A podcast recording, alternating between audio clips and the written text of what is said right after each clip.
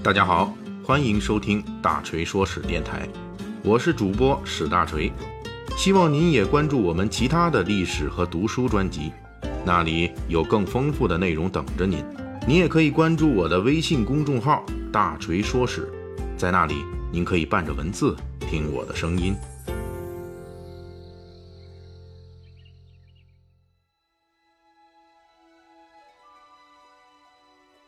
今天咱们给大家讲的呀，是一个关于玩具和玩具公司的故事，其中有奇迹，有重挫，还有重新再来。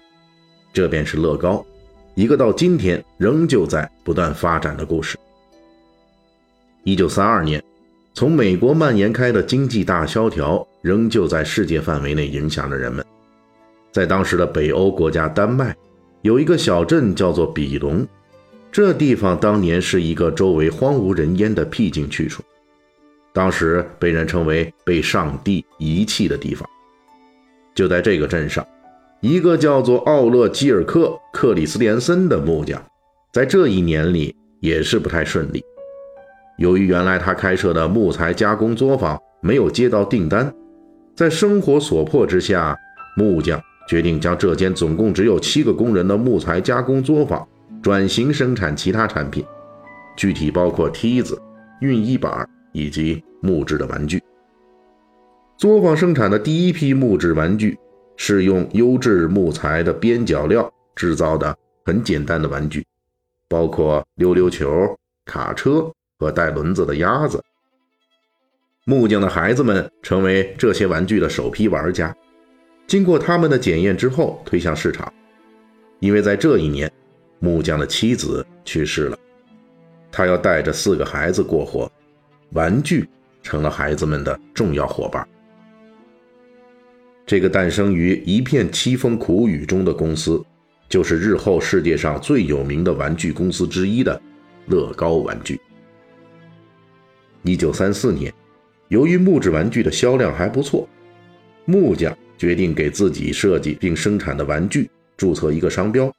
就是乐高，这个名字分别来源于丹麦语中的两个单词。当然，大锤是不会念丹麦语的。那么这两个单词呢，我就用英文的字母的拼写给大家念出来。其中一个单词呢，就是 leg，就是英文的意思里面呢是腿啊，l e g。另一个单词呢是 g o d t，这两个单词合在一起的意思就是玩好。玩的开心，好好玩。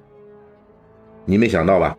这乐高一开始啊，它的玩具基本是木质的，和我们今天所看到的乐高玩具完全不一样。对于一个文化水平不高的木匠来说，奥乐做事的理念成为这个襁褓中的公司在初期能够成功的关键。他特别注重玩具的质量。乐高至今仍旧流传着一句话：只有最好的才算好。这句话是奥勒当年训斥自己儿子哥特弗雷德的。当时这个小娃娃在作坊帮工时，擅自把对玩具的三次喷漆减少到了两次，并认为这是节约开支的创新。奥勒得知儿子的创新之后，当然这个创新是带引号的创新了，训斥了儿子，并且命令这位乐高未来的 CEO 马上跑去火车站，把即将发送的这批玩具给追回来，连夜补漆。如今，这句话被刻在木牌上，挂在乐高集团的总部里。二战爆发之后，一九四零年，德国入侵丹麦，纳粹在占领的丹麦实施管制，禁止进口玩具，同时也禁止在玩具中使用金属和橡胶等战略资源。这对于乐高来说是个飞来的机会，因为乐高生产的玩具和积木都是木质的。但是好景不长。一九四二年，一次意外的火灾烧毁了乐高的玩具工厂，连带毁掉的还包括所有的玩具存货和玩具设计图纸。在家人和雇员的帮助下，老木匠终于顽强挺过了这次灾难性的打击。一九四四年，奥勒再次开办了一家新的玩具工厂。这位木匠奥勒除了顽强之外，另外一个特点就是胆儿大。他生产了十几年木质玩具之后，通过经验总结，认为木质积木很难在规格上完全一致，而当时新出现的塑料材质就能很好的做到整批产品一模一样，并且比木头更不容易变形。一九四七年，木匠奥勒采购了一台塑料注射成型机，这一台机器的价格贵得离谱，相当于前一年乐高利润的十二倍，风险极高。但是木匠还是买了，他认准了塑料的潜力。老木匠这个决策让乐高在接下来的十年里一直忙于塑料玩具技术的艰苦攻关，因为那个时候的塑料乐高积木，虽然已经采取了镶嵌塑料块的技术，但是仍旧粘合度很低，孩子们组装起来的房子都是歪的，一碰就塌。零售商们把乐高积木的订货都给退回来了。这个问题一直到一九五八年才得到完善的解决，那就是通过设计乐高积木的颗粒凸起，插入另一件积木的稍微小一点的孔洞中，通过 ABS 材料的摩擦力来让积木结实的结合在一起。这一年，老木匠奥勒去世了。那个当年试图偷工减料，如今却注册了乐高颗粒技术专利的哥特弗雷德，成了乐高玩具的掌舵人。这个积木结合的专利，它不仅让孩子们拼接的各种形态的东西不再倒塌，而且让乐高成为了积木玩具市场的真正霸主。它的玩具能够坚固的结合，而且乐高做到了新生产的积木零件可以兼容过去的积木零件。从此，乐高不再是单一生产成型玩具了，它生产的只是零部件。这样一来，系统化的事情是玩家的责任。玩家可以通过从几十块到几千块、上万块乐高积木的累加构建，真实模拟出世间万物，什么灌木啦、街道啦，甚至城市。一九七零年，乐高把视角转向了当时热火朝天的宇宙飞行事业。乐高的航天积木开发带给了乐高积木更进一步关照现实的能力。现在，乐高玩家可以造航天飞机了。同步推动的还有来自于中世纪城堡的灵感，在未来宇宙和古代城堡两大系列的助推之下，乐高积木赢得了更多的玩家。乐高的仿真仍在继续。后来还有人用三百三十万块乐高积木搭建出了一比一大小的二层小楼，里面客厅、卧室甚至厕所都是可以正常使用的。发展到繁荣期的乐高玩具。曾经一度占领积木玩具建筑类百分之八十的市场份额，但是到了一九九零年代，乐高公司在鼎盛中迎来了巨大挑战。首先是一九五八年申请的专利到期了，从此以后，这种用颗粒和孔洞来链接的积木构型，成为所有玩具厂家都可以使用的东西，而且它们的价格可以比乐高做的更便宜。事实证明。便宜是这类积木市场的大杀器之一。对此，乐高并非束手待毙，他们把更多精力投入到传媒制品中。从1990年代直到21世纪初期，他们接连照应《星球大战》《哈利波特》等流行文化产品，推出了专属的仿真积木。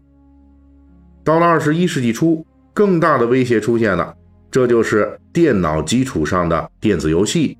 提供给了玩家了更加无限的可能性与仿真度，再加之互联网和移动终端的强有力挑战，到二零零三年底，乐高的销售额比前一年下降了百分之三十。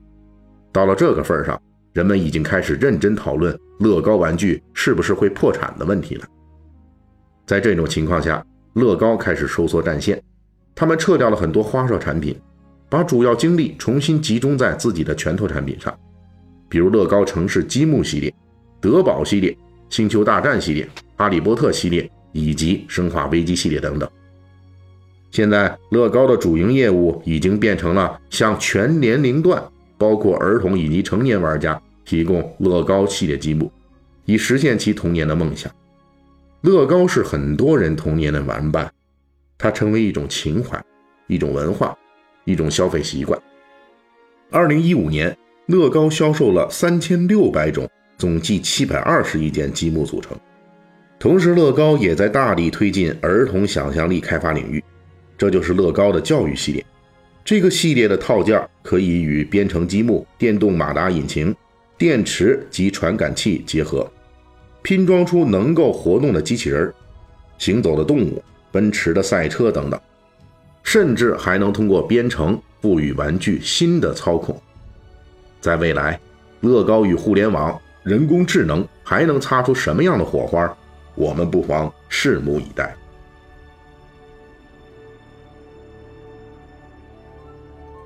关于乐高啊，我们就先讲到这儿。俗话说：“这个摄影穷三代，乐高毁一生啊。”咱们这里边一定有不少的乐高粉丝。大锤自己呢，也是一个深度的中毒的这么一个乐高迷啊。我最喜欢的是科技系列。今天我来讲乐高，其实还有一个特殊的意义，就是大锤的粉丝中啊，有两位孪生小兄弟，哥哥叫左左，弟弟叫右右。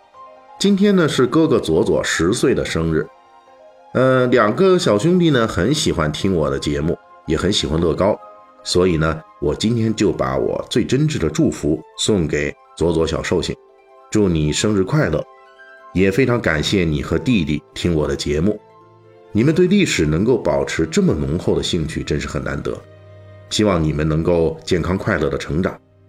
从这个乐高的故事里呢，相信你们也能够悟出一个哲理，那就是一个人应该能够找到自己愿意为之付出一生的事情，专注的做下去，这就是人生最大的成功，也是人生最大的快乐。